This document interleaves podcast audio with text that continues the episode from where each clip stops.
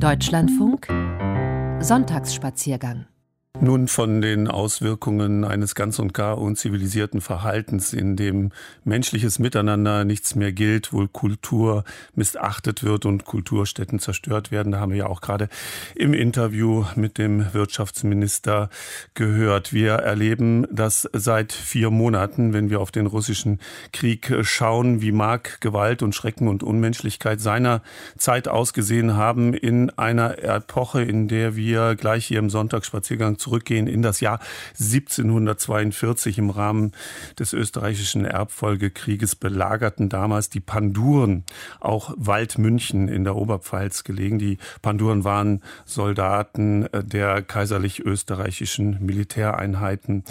Und genau daran erinnern die Festspiele auf der Freilichtbühne in Waldmünchen mit äh, vielen hundert Laienschauspielern. Dazu dann gleich mehr. Außerdem nehmen wir Sie mit auf eine der drei Aran Islands Irlands an, Israel, an Irlands Westküste. Wir gehen nach Birmingham in Alabama.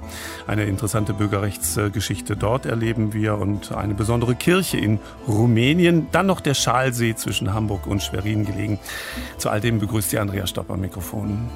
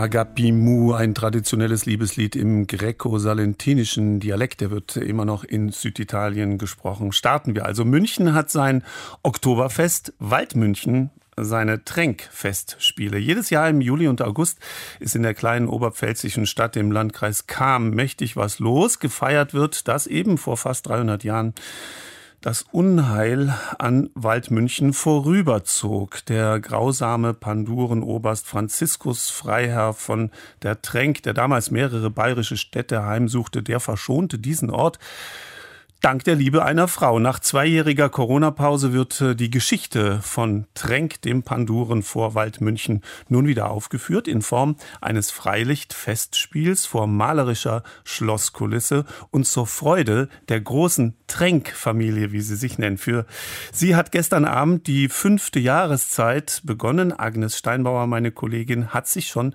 im Vorfeld umgehört.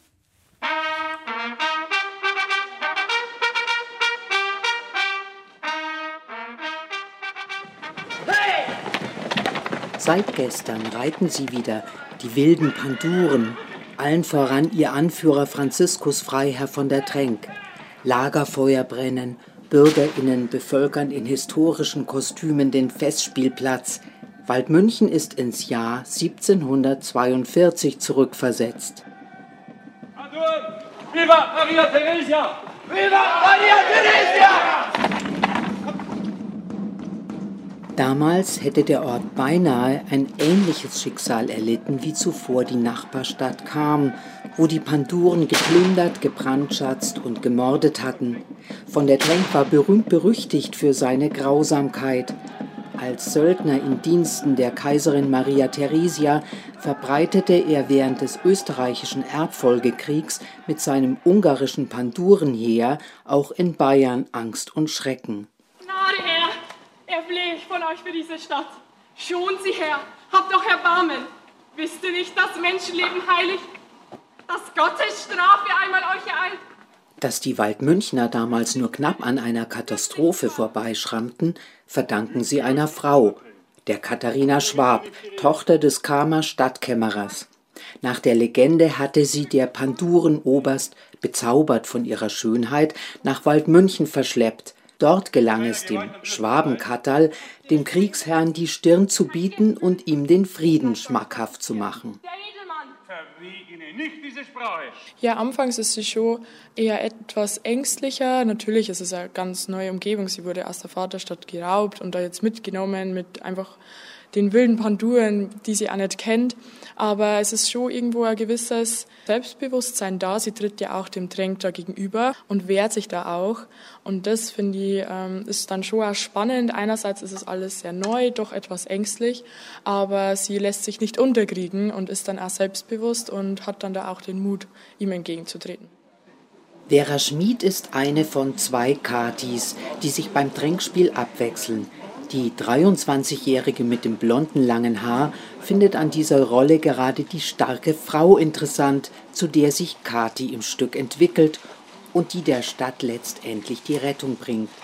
Für Vera, die gebürtige Waldmünchnerin, die in Regensburg Steuer- und Wirtschaftsprüfung studiert, ist es, wie für viele junge Leute, die hier geboren sind, Ehrensache, die Drängzeit in ihrer Heimatstadt zu verbringen und beim Festspiel mitzuwirken. Und man identifiziert sich als Waldmünchner natürlich damit, vor allen Dingen, wenn man dann mitspielt. Und es gehört ja zu unserer Geschichte. Und äh, man ist da dann schon ein bisschen stolz, dass man halt diese Geschichte von Waldmünchen irgendwo auch aufführen kann und den Leuten das zeigen kann, was bei uns war. Genug, ihr alten Fresser! Müsst ihr denn immer raufen? Musiker sind Porsche Kampf und Krieg, aber auch Liebe und Läuterung – der historische Franz Freiherr von der Tränk gründete in seinen späteren Jahren sogar eine Armenhausstiftung, vorwiegend für Kriegsopfer aus der Region um Kam. Im Theaterstück setzt der Pandurenoberst einerseits viel Testosteron frei, zeigt aber dank Katis Einfluss auch seine gnädigen Seiten. Schone diese Stadt, wenn sie sofort meine Forderungen erfüllt.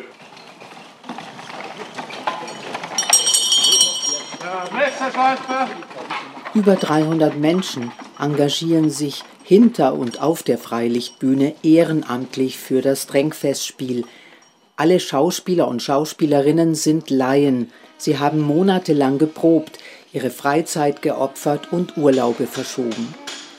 Neben den Panduren ist eine ganze Stadtgesellschaft aus dem 18. Jahrhundert auf den Beinen als einfaches Volk, Nachtwächter, Stadtbüttel, Ratsherren, Marketenderinnen und Mönchen.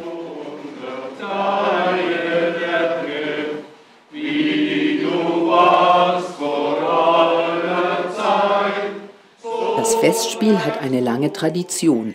Seit 1950 wird es alljährlich aufgeführt. Wenig später wurde der Tränkverein mit heute rund 500 Mitgliedern gegründet. Er stemmt das ganze Festspiel. Das ist jedes Jahr eine Mammutaufgabe, organisiert in verschiedenen Abteilungen, die sich um Pferde, Musik, Maske und Kostüme kümmern und um das Bier, das nach den Vorstellungen reichlich fließt.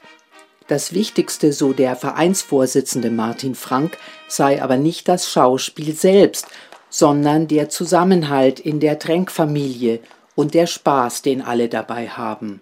Bei uns spielen Familien mit, wo zum Teil vier Generationen mitwirken, von den Urenkeln, Enkeln, Eltern und dann äh, Großeltern.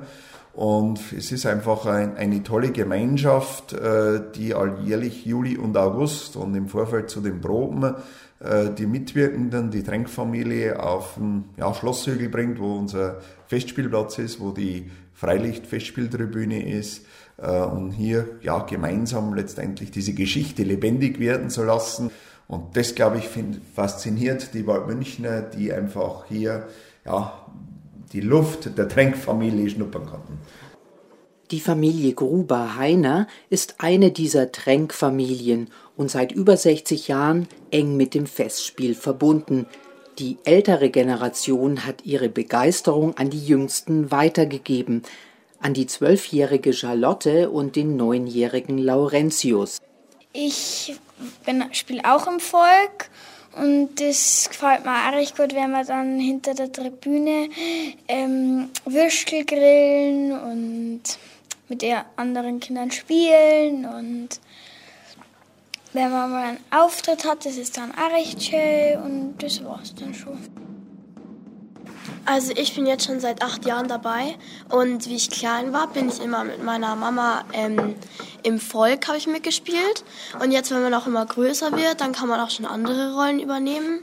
Wie viele Waldmünchner Mädchen schwärmt auch Charlotte von der schönen Kati und anderen faszinierenden Frauenrollen, etwa die der Mariuzza, die dem Tränk die Zukunft voraussagt. Im Frieden zieht ihr in diese Stadt. Ihr bleibt nicht lange, denn weiter geht der Weg nach Osten. Ich mag es gern, wenn die Mariuzza zum Drängen kommt, weil ich wollte schon immer Mariuzza oder Kathi werden, wenn ich mal größer bin. Und ich freue mich schon drauf, wenn ich vielleicht mal die Rolle besetzen darf. Beim Tränk dabei sein, das ist einfacher Gefühl, schrieb Susanne Heiner letztes Jahr, als die Tränkspiele Corona-bedingt zum zweiten Mal abgesagt wurden, in einem wehmütigen Gedicht.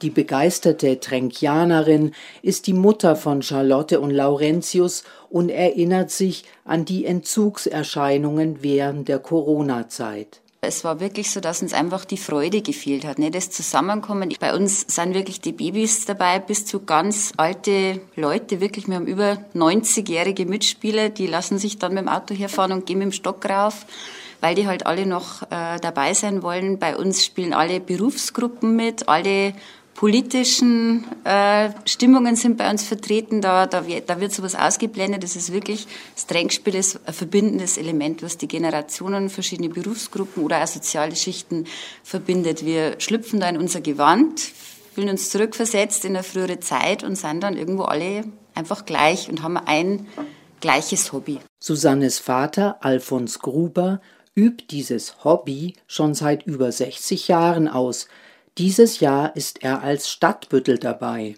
Sie haben kaum mehr Kunden, dann haben sie wieder auf mich zurückgekommen und ich habe nicht Nein sagen können. Dann mache ich heuer wieder im Büttel. Ein Büttel, das war zu Zeiten Tränks eine Art Gerichtsdiener. Im Lauf der Jahrzehnte besetzte der frühere Glasermeister Gruber wechselnde Rollen im Festspiel, bei den Panduren oder als Bürger im Volk ebenso wie seine Frau Ursula, die lange die resolute Frau Müller spielte, die im Stück für viel Belustigung sorgt, wenn sie ihrem betrunkenen Mann die Leviten liest. Ja, sag einmal. Wir haben nicht einmal mehr Lachen und das Mannsbild. Jetzt erschaust aber das Dann habe ich inzwischen die Rolle der Frau Müller, der bösen Frau, gemacht, zwölf oder 13 Jahre, habe es dann an eine, eine jüngere abgegeben. Man kann ja nicht immer nur böse sein und spiele jetzt wieder im Volk mit und inzwischen bin ich dabei wegen der Enkelkinder. Für Regisseurin Yvonne Brosch, die den Tränk seit über 20 Jahren inszeniert, hat das Stück alles, was gutes Volkstheater ausmacht. Einen interessanten historischen Hintergrund, komödiantisches und tragisches, große Gefühle, Liebe, Angst und Spannung. Die wilden Reiterszenen und der Tränk und so. Mir ist es wichtig, kein Mensch ist nur böse, kein Mensch hat nur dieses eine in seinem Charakter. Darum habe ich dann auch immer so, so Brüche drin. Wenn das kleine Kind einfach angstfrei zu dem hingeht und ihm zippelt da und er dann eigentlich streicheln will und und das dann abbricht und sagt, gut, ich verschone diese Stadt. Also ich habe auch solche, versucht immer solche Momente wieder zu inszenieren, wo man sieht, auch dieser Mensch ist nicht nur ein brüllendes Ungetüm, ja.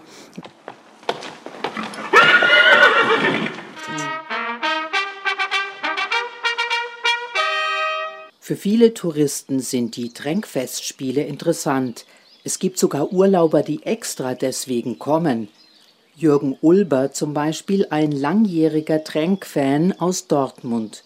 Er beschreibt, worauf er sich auch dieses Jahr wieder freut.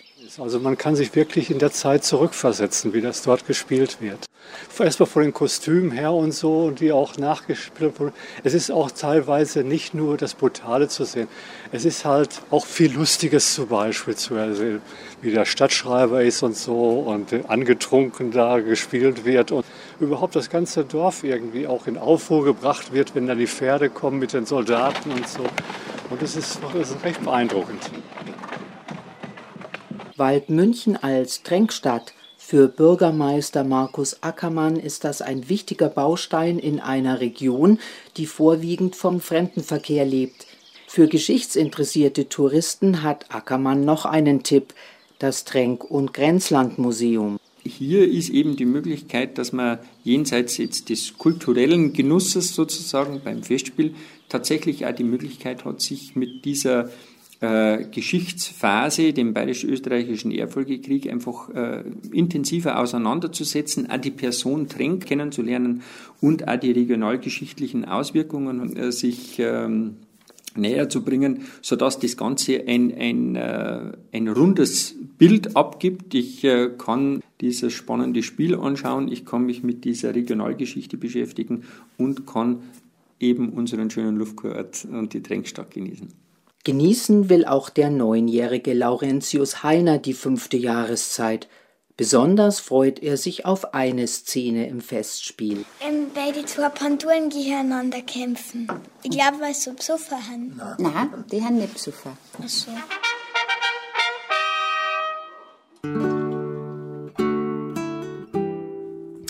Agnes äh, Steinbauer, meine Kollegin, berichtete über die Freilichtfestspiele Tränk der Pandur vor Waldmünchen.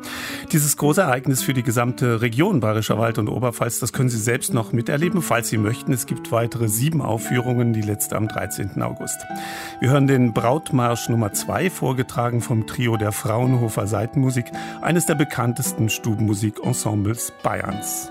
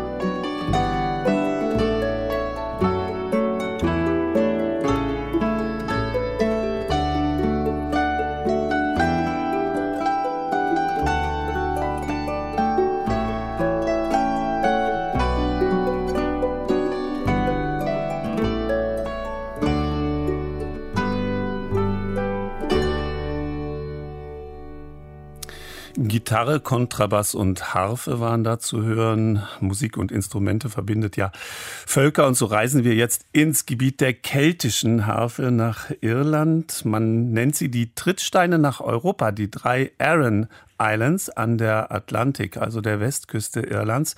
Eine Reise dorthin gehöre zu den Höhepunkten einer Irlandreise. Hier zeige sich noch ein ursprüngliches Irland, Ur-Irland, wie nirgendwo sonst auf der grünen Insel. So heißt es zumindest in Reiseführern. Mein Kollege Anselm Weidner meint wohl wahr. Und er hat die mittlere der Aran Islands besucht, Inishmaan. Die Fähre legt vom Häfchen des Städtchens Dulin ab. Senkrecht aus dem Wasser ragende Felswände kommen in Sicht. Über 200 Meter hoch türmen sie sich 15 Kilometer lang über dem Meer, die Mohercliffs. Eine landschaftliche Attraktion. Mit ihren abertausenden Seevögeln, darunter seltene wie Bastölpel, Eissturmvogel oder Tordalk, zudem eine ornithologische.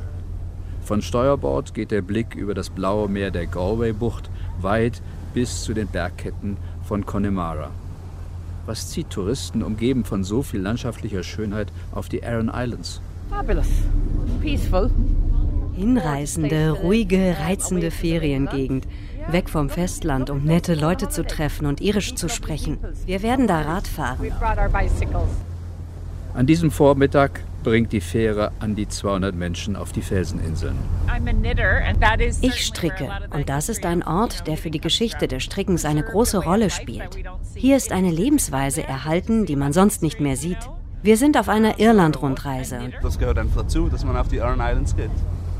Nach einer halben Stunde über raue See legt das Schiff am Hafenpier von Inishmaan an, der mittleren und so ihr Ruf einsamsten, ruhigsten, weil am wenigsten touristischen Aran Island. Ich bin der Einzige, der hier aussteigt. Was für ein Weg vom kleinen Hafen über schmale Steinwege, eingefasst von kunstvoll geschichteten Trockenmauern. Glatter, grauer Kalksteinfelsen, leuchtend grüne Wiesen voller Blumenteppiche, Enzian und Orchideen, alpine und mediterrane Flora.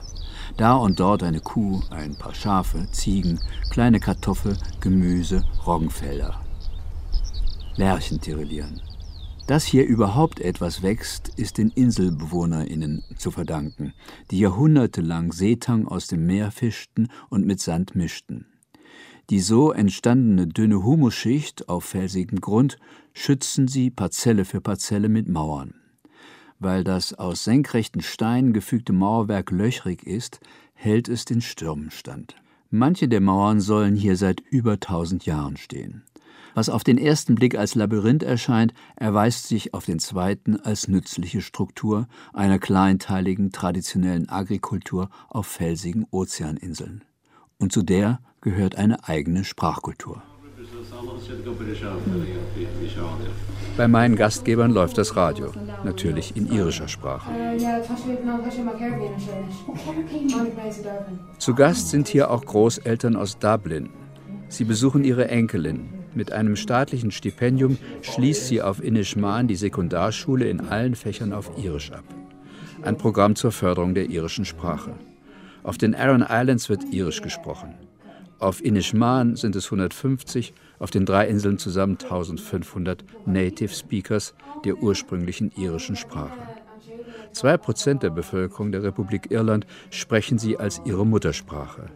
Am besten auf den Aran Islands und besonders, so heißt es, hier auf Inishmaan. So wie Patrick Flaherty, Koch in einer Pension auf der Insel. Er spricht lieber Irisch, wechselt dann aber doch ins Englische.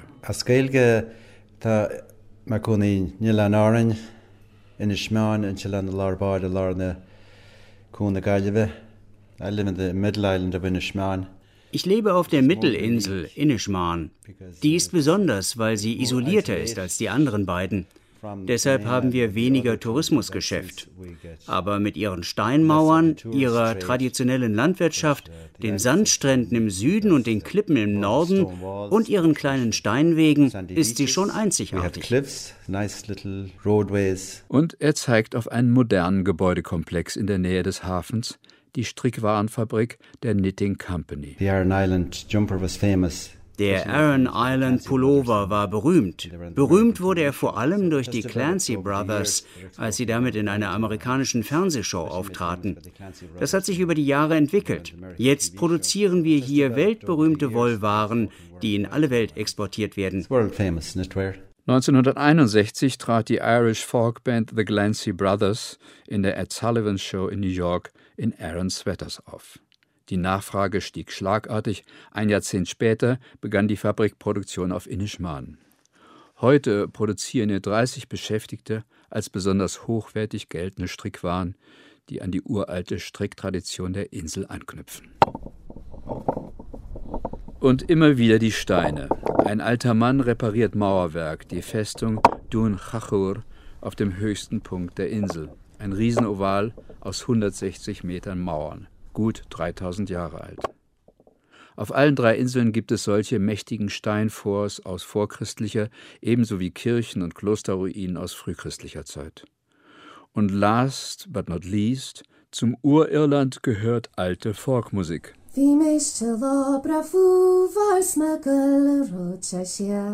Aus Inishmaan stammt La Seriana Ne Cheneola, die zurzeit bedeutendste Sängerin der Chant-Nance-Songs, zu Deutsch auf alte Weise, irische Volksmusik aus dem 13. Jahrhundert.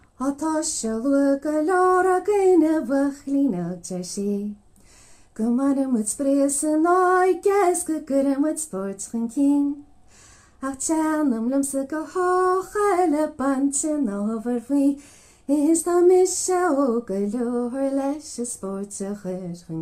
Die Musik ist doch toll.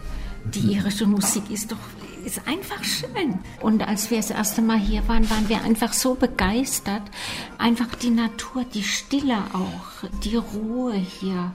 Die Menschen sehr, sehr nett und immer nice day today, auch wenn es fast geregnet hat.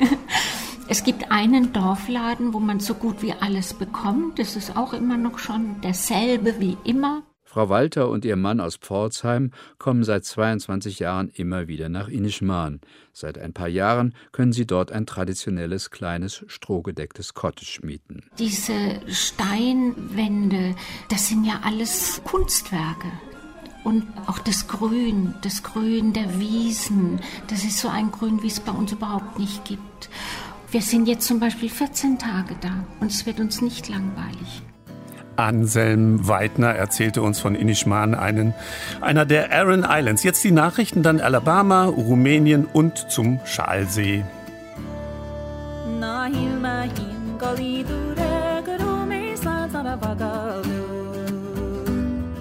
Sin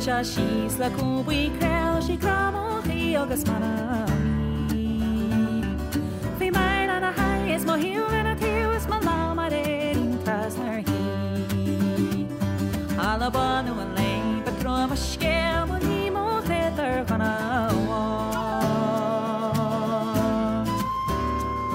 När av i med sig och spackar jag så when man får men snabbare i sjå Så kassen väger human.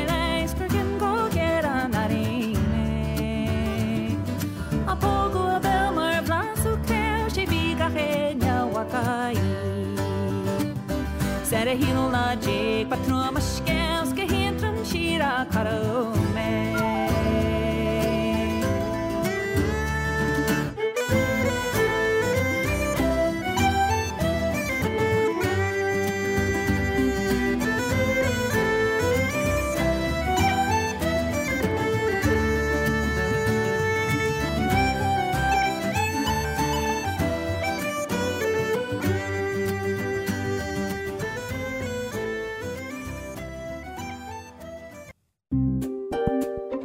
Deutschlandfunk Sonntagsspaziergang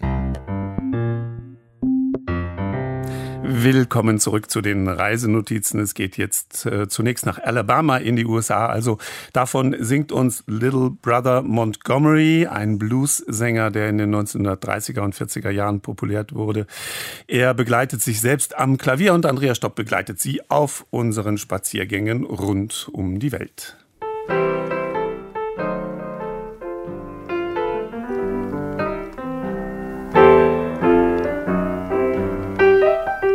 Now I'm gone uptown and tell the chief police that my baby left me this morning and I can't see no peace. I'm Alabama bound. I'm Alabama bound. Now when I leave here, walking from town to town, I'm Alabama bound. Now if your woman get mad and she want to fight, now just buy you a 44 dungeon, walk the streets all night.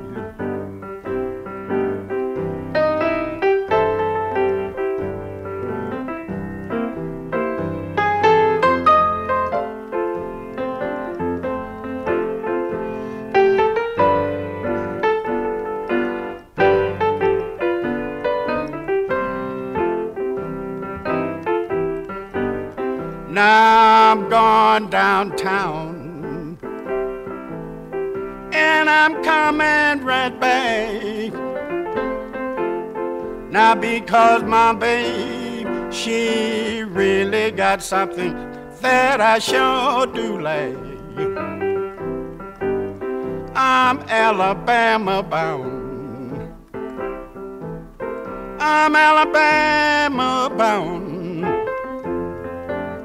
Now, when I leave here, walking from town to town, I'm Alabama bound.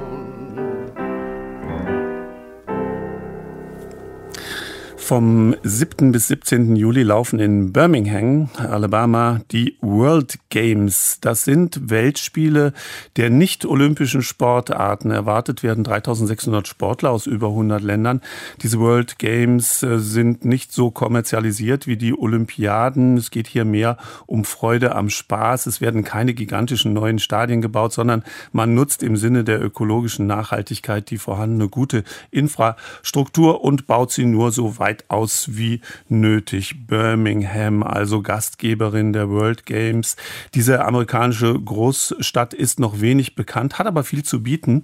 Es gibt dort unter anderem einige der wichtigsten, aber auch gut zugänglichen Schauplätze der historischen Bürgerrechtsbewegung, das weltweit größte Motorradmuseum und eine sehr gut entwickelte gastronomische Szene. Birmingham hat sich komplett gewandelt von ehemals Kohle und Eisen zu Hightech, Bildung und ausgeprägter Lebensart. Tom Noga war dort. Hier berichtet er uns über das, was er aufgetan und erlebt und gelernt hat.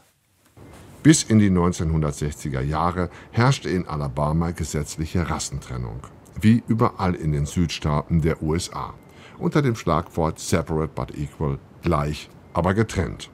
Es gab separate Toiletten für Schwarze und Weiße, separate Plätze in Restaurants und Bussen, separate Schulen sowieso und zwei Stadtzentren, getrennt durch den Kelly Ingram Park.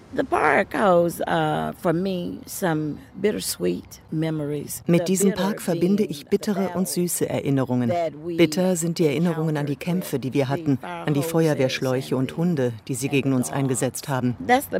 Gwen Webb geht durch die Grünanlage, auf einem Schotterweg, über den sich die Kronen riesiger Lebenseichen spannen. Süß dagegen sind die Erinnerungen, wie ich in der Schule heimlich aus dem Fenster geklettert bin, wie ich meine Gruppe angeführt habe, an das Treffen mit den anderen Gruppen und wie wir schließlich alle zusammen hierher marschiert sind. Wir haben gelacht, geredet, gesungen und Gott gepriesen, obwohl wir wussten, dass wir im Gefängnis landen würden. Gwen Webb trägt hautenge Blue Jeans, Lederjacke und Stiefeletten mit Pfennigabsätzen. Die Aufmachung will nicht recht zu ihrem Beruf passen, denn Gwen Webb ist Pastorin. Davor hat sie 20 Jahre als Polizistin gearbeitet. Und sie ist in der NAACP aktiv, der National Association for the Advancement of the Colored People. der ältesten amerikanischen Bürgerrechtsorganisation. Sie war eines jener Kinder aus Birmingham, die im Mai 1963 mit ihren Demonstrationen das entscheidende Fanal für die Aufhebung der gesetzlichen Rassentrennung gesetzt haben. You know, we were coming in from all different sides. Here, wir kamen aus allen Richtungen, von hier, von dort, von überall. Unser Ziel war das Rathaus, wo Eugene Bull Connor seine Machtbasis hatte. Im Mai 1963 ist Eugene Connor, genannt der Bulle, Polizeichef in Birmingham. Ein ehemaliger Radiojournalist, der einen weißen Panzer als Dienstwagen fährt, Rassenhass gepredigt hat und dem Ku Klux Klan nahesteht. Diese rassistische Geheimorganisation hat seit Mitte der 1950er Jahre zahlreiche Bombenattentate in Birmingham verübt. Im Volksmund wird die Stadt deshalb Bombington genannt. Gegen den Bombenterror unternimmt Bull Connor nichts. Aber gegen die demonstrierenden Kinder. Seine Bataillone hetzen Hunde auf sie und pferchen sie zu Tausenden in mobile Gefängniszellen. Feuerwehrleute traktieren sie mit Wasserwerfern. Die Kinderdemonstrationen im Mai 1963 sind ein Wendepunkt für die Bürgerrechtsbewegung. Mit Massenprotesten und zivilem Ungehorsam soll das verhasste System der Rassentrennung zu Fall gebracht werden. Project C nennt Martin Luther King die neue Strategie. Der spätere Träger des Friedensnobelpreises ist einer der Anführer der Bewegung. Das C steht für Confrontation. The night meeting with Dr. King at the church. Am Abend vor der ersten Demo trafen wir uns in einer Kirche. Dr. King fragte, wer von euch ist bereit, mir zu folgen? Ich stand auf. Und als ich mich umblickte, sah ich, dass sich nur Kinder erhoben hatten. Die Erwachsenen hatten Angst, auch um uns. Man hatte ihnen mit dem Verlust ihrer Arbeit gedroht. Wie sollten sie ihre Familien ernähren? Also dachten sie zweimal nach. Die Reihen begannen sich zu lichten und die Bewegung geriet in eine Sackgasse. Acht Tage halten die Kinderproteste an. Bilder von Polizisten, die wehrlose Kinder niederprügeln, flimmern über die amerikanischen Fernsehschirme. Dann muss Bull Connor seinen Stuhl räumen. Die Bürgerrechtsbewegung hat einen großen Sieg errungen. Drei Monate später, im August 1964, hält Martin Luther King vor dem Kapitol in Washington seine wohl berühmteste Rede. Vor über 250.000 Menschen und Millionen vor dem Fernseher entwirft er in Form eines Traumes eine Welt, in der Menschen nach ihrem Charakter beurteilt werden und nicht nach ihrer Hautfarbe. I have a dream that my four little children will one day live in a nation where they will not be judged by the color of their skin, but by the content of their character. I have a dream today. Im Kelly Ingram Park erzählen Skulpturen von den Kinderdemonstrationen. Ein Polizist, den Schlagknüppel schwingend, Kinder hinter Gittern, ein Hund, der mit gefletschten Zähnen ein Kind attackiert. Am südlichen Ende des Parks eine Kirche, die 16th Street Baptist Church. Im September 1963 lässt der Ku Klux Klan dort eine Bombe hochgehen. Vier kleine Mädchen sterben. Es sollte 39 Jahre dauern, bis drei der vier Bombenleger rechtskräftig verurteilt werden. Der vierte ist da schon verstorben. Die Gegend um den Kelly Ingram Park bildet heute den Civil Rights District. Dazu gehört auch ein sehenswertes Museum, das die Geschichte der Bürgerrechtsbewegung erzählt. Der Civil Rights District ist die Touristenattraktion in Birmingham. Guck dich um. So viele Menschen kommen heute nach Birmingham, um von unserer Geschichte zu lernen. Das ist unser Vermächtnis. Auch du bist deswegen hier. Auch Barry McNeely ist in der Bürgerrechtsbewegung verwurzelt. Seine Tante und sein Onkel waren Kinderdemonstranten. Barry McNeely steht auf einem Hügel, dem Vulcan Park. Von hier oben überblickt er ganz Birmingham. Das Zentrum mit seinen Hochhäusern und den breiten Straßen, die angelegt wurden für künftiges Wachstum. Die Wohnsiedlungen, die sich um das Zentrum gruppieren. Und die Industriebrachen entlang der Eisenbahnlinien. Birminghams Geschichte ist eng verknüpft mit der Stahlindustrie. Wie eng kann man von hier oben erkennen? Nach der Gründung im Jahr 1871 lockte Birmingham Menschen aus dem ganzen Land an. Hier gab es Arbeit in einer Zeche, einem Steinbruch, an einem Hochofen oder bei der Eisenbahn. Die Menschen kamen in Massen. Man sagte damals, Birmingham sei über Nacht zur Großstadt geworden, auf magische Weise. Daher die Bezeichnung The Magic City.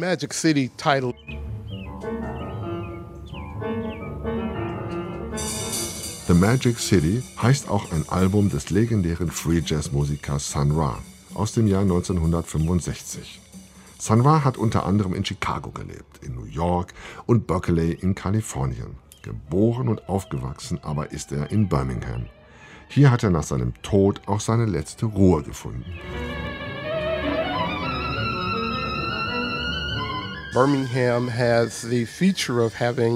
Birmingham hatte die drei Rohstoffe, die es für die Produktion von Stahl braucht, und zwar in großen Mengen.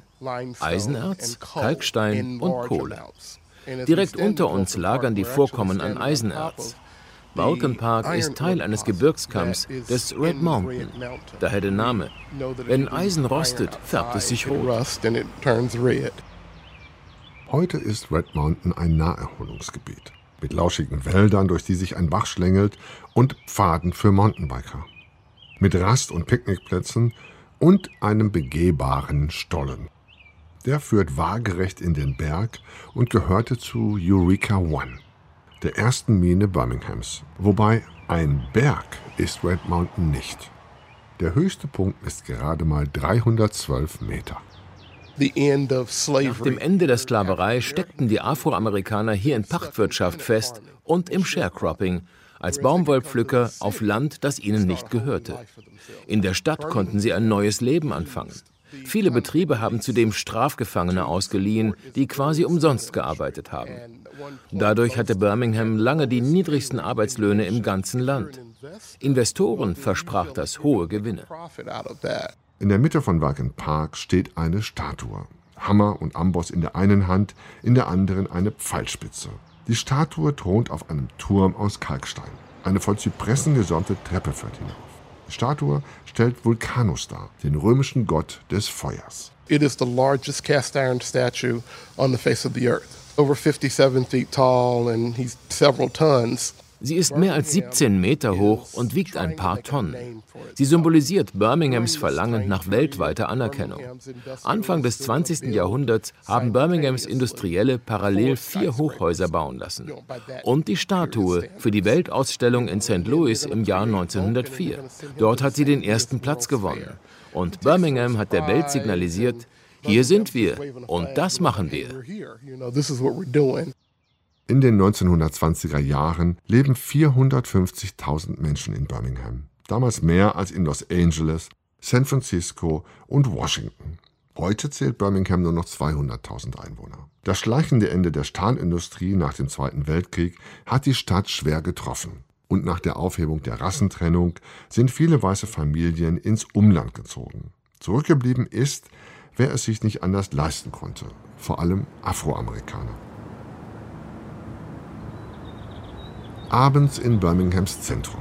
Autos sind kaum noch unterwegs, Menschen sowieso nicht. Wie in vielen amerikanischen Städten kommen sie zum Arbeiten ins Zentrum und verlassen es nach Büroschluss gleich wieder.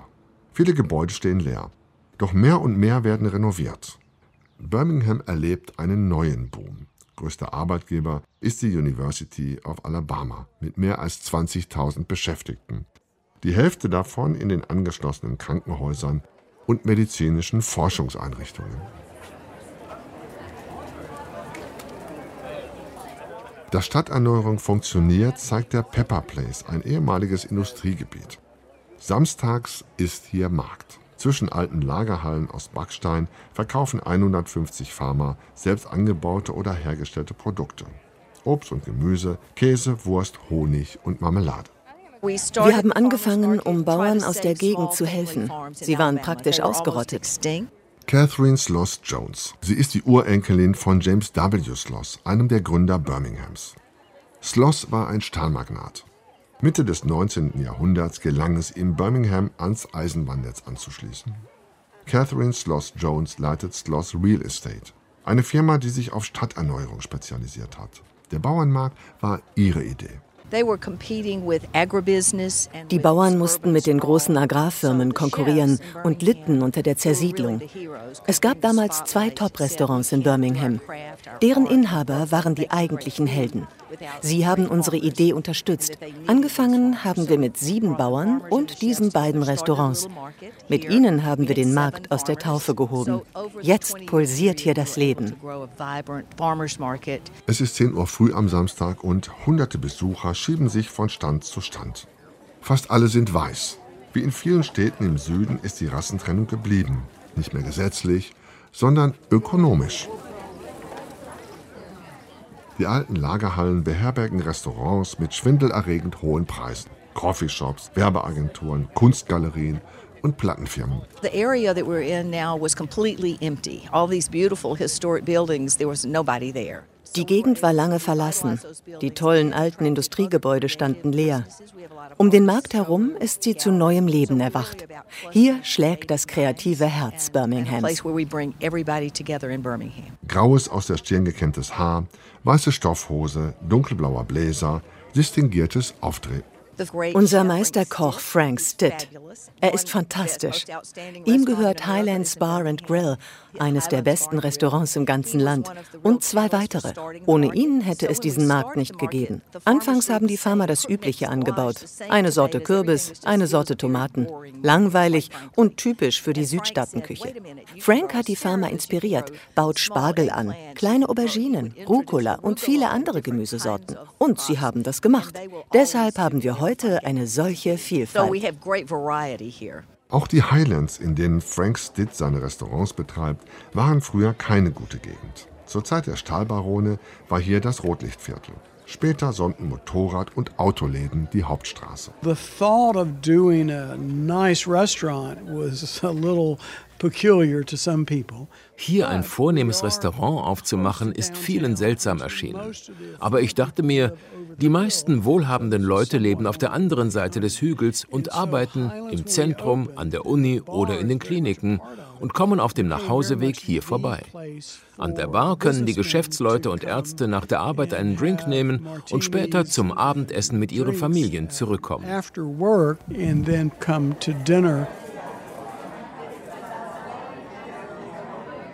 Abends im Chez Fonfon. Pastellfarbene Wände, Parkettfußboden, alte Tische und Stühle aus Eichenholz. Französische Bistro-Atmosphäre in Birmingham, Alabama.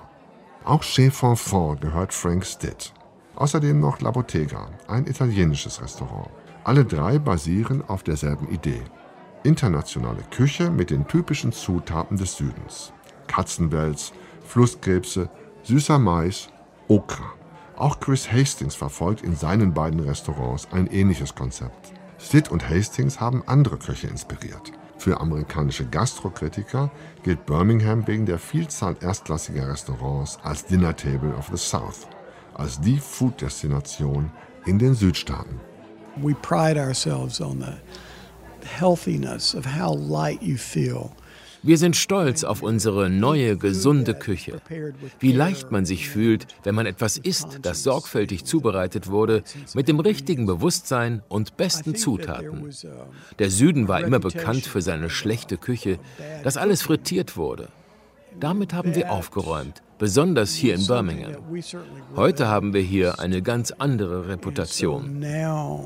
I do believe that that reputation has changed. Das Essen kommt auf den Tisch. Grüner Spargel mit Rührei, ein Kräutervinaigrette, gebratene Okraschoten, ein Schnittlauch-Aioli und als Hauptgang frischer Zackenbarsch aus dem Golf von Mexiko mit Fenchel, Limetten und Olivenöl, nur leicht auf einer Seite angebraten. Ein Gedicht. 12.30 Uhr gleich im Deutschlandfunk sollten Sie zu Tisch sein. Guten Appetit. Tom Noga über die Stadt Birmingham in Alabama. Der US-amerikanische Komponist Louis Moreau Gottschalk aus New Orleans schrieb im 19. Jahrhundert dieses Stück hier, in dem er den Klang des Banjos auf das Klavier überträgt. Hören Sie bitte mal.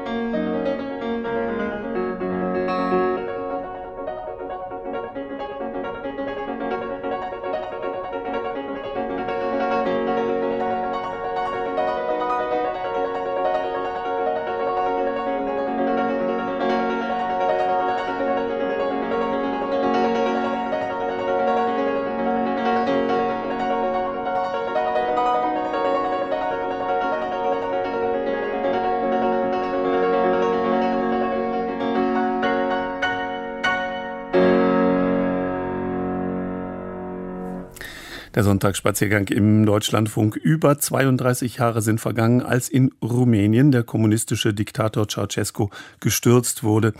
Dieser galt als ein besonders rabiater Herrscher, der vor allem für die katholische Kirche nicht viel übrig hatte und eigentlich eher Gotteshäuser abreißen ließ, als den Bau neuer Kirchen voranzutreiben. Da grenzt es dann schon an ein kleines Wunder, dass Anfang der 70er Jahre, also mitten in der kommunistischen Zeit in der Donaugemeinde Gemeinde Orschowa eine neue katholische Kirche errichtet wurde.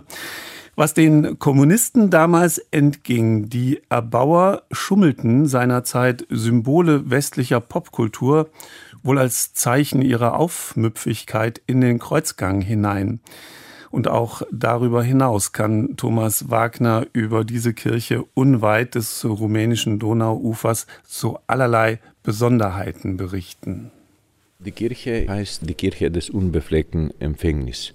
Neprihanita Zamislire auf Rumänisch. Eine wunderschöne Kirche gebaut in den 70er Jahren. Ungefähr äh, drei, vier Jahre hat das ganze Bau gedauert. Auch heute ist sie eine sehr moderne Kirche.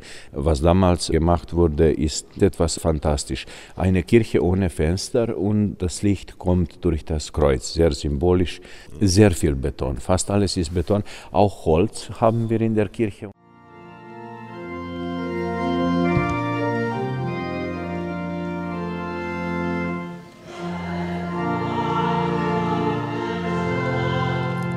Orschova, eine 10.000 Einwohner-Gemeinde im Westen Rumäniens, direkt an der Donau gelegen. Am gegenüberliegenden Ufer grenzt bereits das Nachbarland Serbien an. Wenn der katholische Gemeindepfarrer Davor Lucacella über die Kirche mitten im Ort spricht, gerät er leicht ins Schwärmen. Und das hat nicht nur mit der modernistischen Architektur zu tun, mit der Betonbauweise, mit dem riesigen, in der Decke als Glaskörper eingearbeiteten Kreuz, durch das das Tageslicht fällt. Diese Kirche in Orschova weist gleich mehrere Besonderheiten auf. Da haben wir ein sehr modernes Kreuzweg. Es sind 14 Stationen. Nach der Wende hat man bemerkt, dass die Gesichter der gemalten Menschen auf dem Kreuzweg Gesichter der bekannten Personen sind. Und da haben wir große Schauspieler oder Sportler. Drüben hat er bei dem Prozess, wo Jesus beurteilt wurde, hat er auch den Lenin gemalt. Das war ja seinerzeit im kommunistischen Rumänien der 1970er Jahre noch vereinbar mit der Staatsdoktrin. Doch bei diesem Gesicht, ebenfalls eingearbeitet in den Kreuzweg, ist das anders. Da hat er den John Lennon gemalt. Ich weiß nicht warum, der Maler ist gestorben, wir wissen nicht, warum er äh, John Lennon auserwählt hat. Wo keine Gewissheit ist, bleiben Vermutungen. Ich weiß, es gibt sehr bekannte Melodien und auch im Rock und im Pop, die einen christlichen Wurzel haben. Zum Beispiel haben wir die sogenannte Let It Be. Das ist von der Mutter Gottes, wie sie gesagt hat, mir geschehe nach deinem Wort. Aber warum jetzt genau Lennon auserwählt wurde, wissen wir nicht. Der Maler selbst hat das nicht erzählt. Wohl mit gutem Grund, meint der Pfarrer heute. Es war eine problematische Zeit in der kommunistischen Zeit und er hatte Angst, so meine Meinung. Alle Maler, die wichtige Kreuzwege gemalt haben, haben ihre Zeit im Kreuzweg eingeschlossen. Das ist eigentlich gar nicht so besonderes. Ergänzt der rumäniendeutsche Journalist Werner Gremm, der selbst katholisch, immer mal wieder die Kirche der unbefleckten Empfängnis in Orschewa besucht. Auch für ihn bleibt die Frage, wie konnte der Maler einst, Anfang der 70er Jahre, in der Blütezeit des Ceausescu-Kommunismus in Rumänien, so einfach ein John Lennon-Porträt in den Kreuzgang hineinschummeln. Es war nicht nur die versteckte künstlerische Opposition, es war mehr. Krem verweist auf die Herkunft des Malers Gabriel Popa und des Architekten Hans Fackelmann, beide längst verstorben. Sie kommen beide aus Temeswar, aus der westlichsten Gegend Rumäniens. Und diese westlichste Gegend Rumäniens war nicht umsonst die Gegend, wo auch die Revolution nachher ausgebrochen ist. Es war eine offenere Gegend. Außerdem war sowohl Gabriel Popa als auch Hans Fackelmann im Umfeld der rumänischen Popbewegung in Temeswar, der Gruppe Phoenix. Nico Kovac, der Bandleader, war Student von Fackelmann und von Popa. Also da schließt sich ein Kreis. Und so spiegelt dann die Kirche in Orschewa ein Stück weit auch die Geschichte in Ansätzen vorhandener Aufmüffigkeit gegen das kommunistische Regime von einst wieder. Interessant ist, dass das sind alle große Sportler, große Schauspieler und die sind zum Beispiel jetzt unter dem Kreuz. Also, Je länger Pfarrer Davor Lucacella an dem Kreuzgang vorbeischlendert, desto häufiger kann er die Geschichte der abgebildeten, bekannten Persönlichkeiten aus Kunst und Kultur zuordnen. Doch immer wieder bleibt er vor dem Abbild John Lennons stehen. Er hält seine Arme nach oben, genauso macht Christus. Sicher hat man an eine Melodie gedacht. Dass der Maler damals ausgerechnet das Konterfei einer westlichen Pop-Ikone in den Kreuzgang hineingemalt hat, ist den kommunistischen Machthabern nicht aufgefallen. Diejenigen, die den Beatles da erkannten, behielten das für sich. Damals war alles sehr still. Man wollte keine Probleme haben. Ich denke, man hat sehr, sehr wenig damals darüber geredet. Wobei die kritische Haltung des Malers nicht nur beim Lenin-Porträt greifbar ist. Interessant ist es bei den Lenin. Er wurde mit einem halben Gesicht gemalt in der orthodoxischen Ikonografie sind alle Heiligen oder alle positiven Personen mit dem ganzen Gesicht gemalt. Bei den Lenin ist zum Beispiel nur eine Seite, eine Hälfte seines Gesichts, also als eine negative Person beschrieben. Das war damals schon problematisch, irgendwie den Lenin darzustellen als eine negative Person in einer Kirche. Das war mutig. Von Maßregelungen, Repressionen gar gegen den Maler ist allerdings nichts bekannt. Abgesehen vom in mehrfacher Hinsicht bedeutungsvollen Kreuzgang ist die katholische Kirche zur unbefleckten Empfängnis in Orschewa am rumänischen Donauufer aber noch in einer weiteren Hinsicht einzigartig. Werner Kremm es gibt keine andere. Es ist die einzige katholische Kirche, die in Rumänien gebaut wurde. Im Kommunismus. Weit über 80 Prozent der Rumäninnen und Rumänen gehörten damals wie heute der orthodoxen Kirche an. Die katholische Kirche findet sich bis heute in Rumänien in der Diaspora wieder. Diktator Ceausescu hatte für die katholische Kirche eigentlich wenig übrig. Das ist auch das kleine Paradoxon hier, dass während Ceausescu bekannt ist vor allem für die Tatsache, dass er Kirchen und Klöster in Bukarest erbarmungslos wegrasiert hat, um Neubauten zu errichten oder seinen Prunkboulevard zu errichten, ist hier eine Kirche gebaut worden, allerdings zehn Jahre vorher, vor seiner Zerstörungswut. Die Gründe für den Bau der katholischen Kirche in der kleinen Donaugemeinde sind dann auch tief in der damaligen Politik verwurzelt. Der Vatikan hatte unter Ceausescu diplomatische Beziehungen aufgenommen mit Rumänien. Vorher war die katholische Kirche eine geduldete Kirche. Es gab eine Konvention, sollten Kirchen zerstört werden müssen, dass der Staat dann dafür sorgt, dass neue Kirchen aufgebaut werden und in Orschewa wurde zuvor eine Kirche zerstört. Direkt vor dem heutigen Orschewa haben die Machthaber damals die Donau angestaut zur Energiegewinnung. Das alte Orschewa versank im Stausee und mit dem ganzen Dorf auch die alte Kirche. Der Grund war eigentlich der, dass die alte existierende katholische Kirche von Orschewa auf dem Grund des Stausees verschwunden ist, nachdem er 1971 aufgestaut war. Das heißt, im Golf von Orschewa ist unten noch die alte Kirche vorhanden und wenn der Wasserspiegel sinkt, kann man sogar den Turm noch sehen. Deshalb fürchtet euch nicht. Halleluja. Pace vouă sunt eu, Alleluia.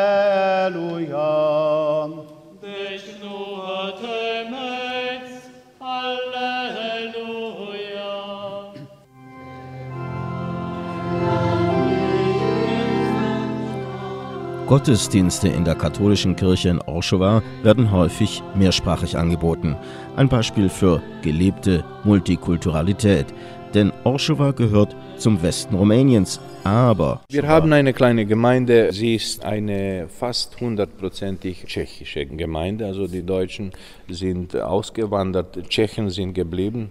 80, 90 Prozent Tschechen haben wir, Rumänen ein wenig, ein wenig Ungarn und Deutsche. Aber das sind so 10, 20 Familien. Die verhältnismäßig große tschechische Gemeinde im Westen Rumäniens besteht aus den Nachfahren ehemaliger Bergbauern, die im 19. Jahrhundert aus Tschechien ans rumänische Donauufer ausgewandert sind, so ähnlich wie viele Rumäniendeutsche, die sich ebenfalls im Westen des heutigen Rumäniens angesiedelt hatten.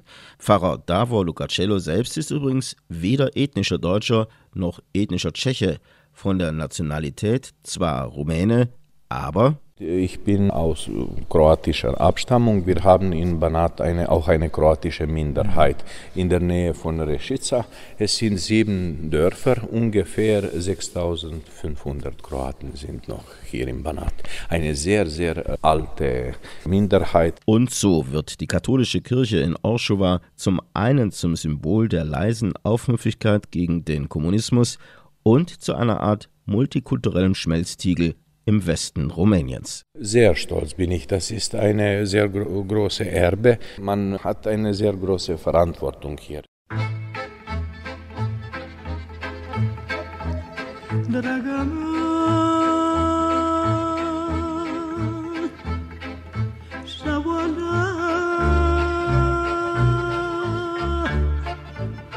și-am zis verde mărdomnesc, am iubit și am să iubesc.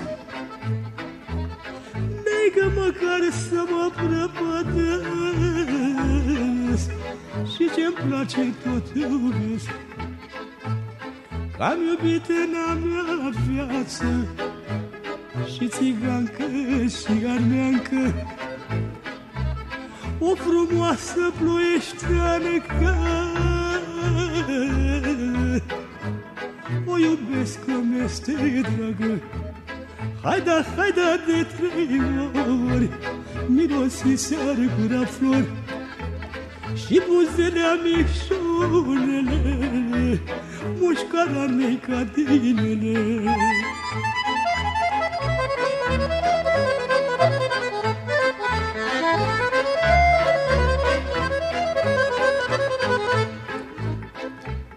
Draga mea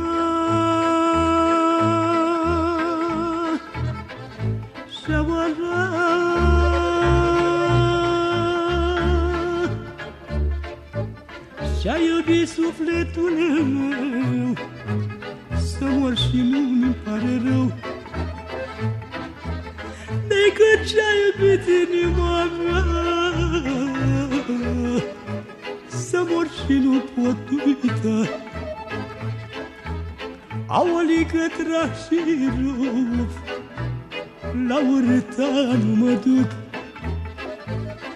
Măi mică de mare ține și negăt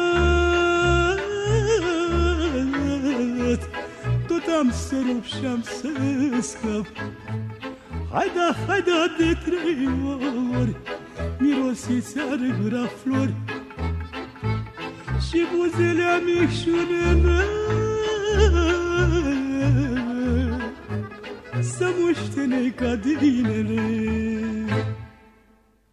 Ja, wir wollen noch an den Schalsee. Der liegt in einer Region, die sich die Bundesländer Mecklenburg-Vorpommern und Schleswig-Holstein teilen. Musikalisch machen wir uns dorthin auf den Weg mit Hannes Wader, Plattdeutsch, und Konstantin Wecker, Bayerisch. Dat du mein letzte bist, dat du wohnst. Komm wieder nach, komm wieder nach, sag, wo du heißt.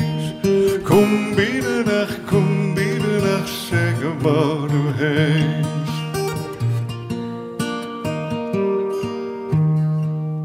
Weil du mein Liebste bist, möchte ich zu dir Komm auf die Nacht, komm auf die Nacht rüber zu mir. Komm auf die Nacht, komm auf die Nacht, dass sie nicht frieren.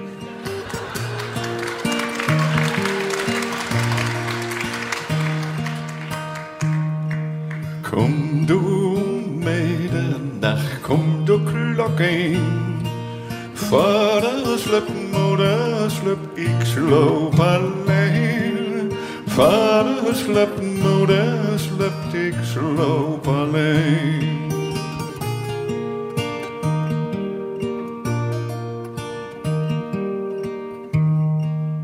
Komm du um Mitternacht, komm du um eins. Vater schlaft, Mutter schlaft, bin ganz allein. Der Vater schlaft, Mutter schlaft, ich bin ganz allein.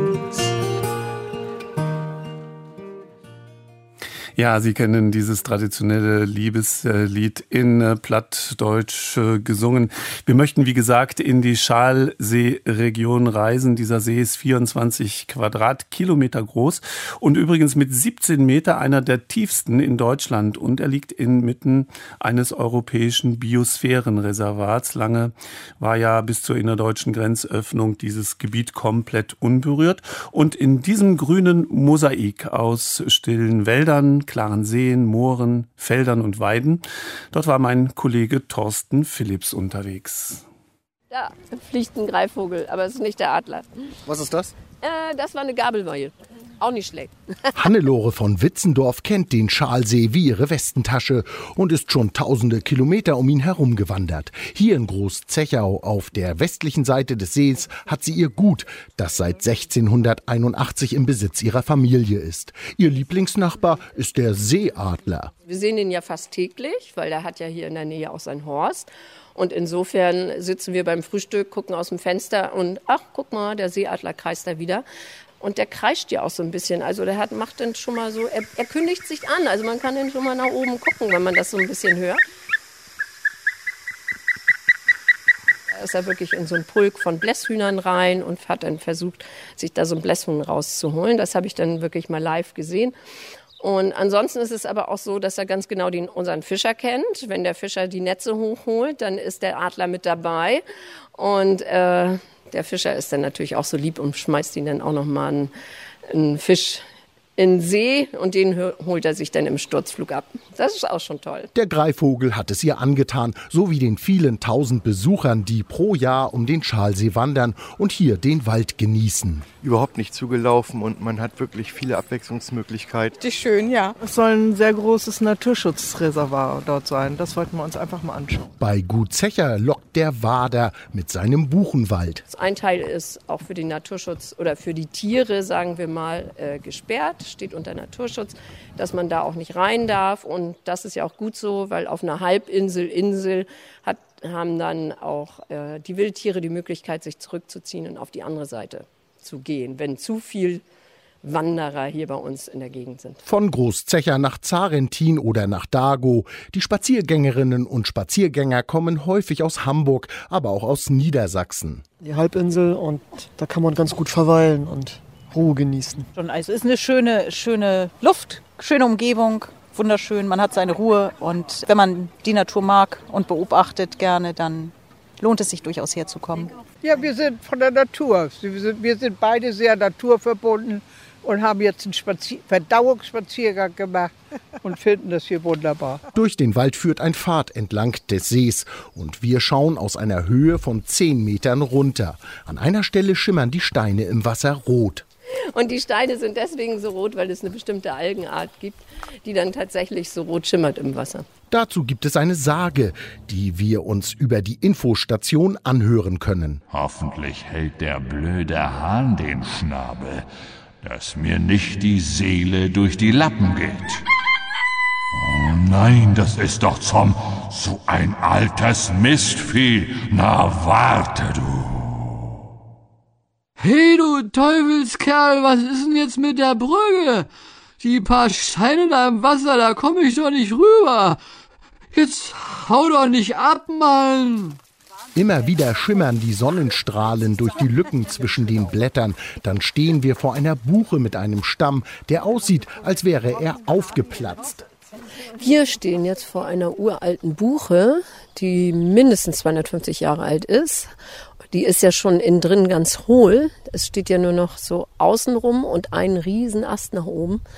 Und trotzdem hat sie noch ein tolles grünes Blätterdach und die Vögel zwitschern hier. Es ist einfach Wahnsinn, oder? Und vorhin haben wir ein Reh gesehen, ein Rehkitz, was auf uns zugelaufen ist.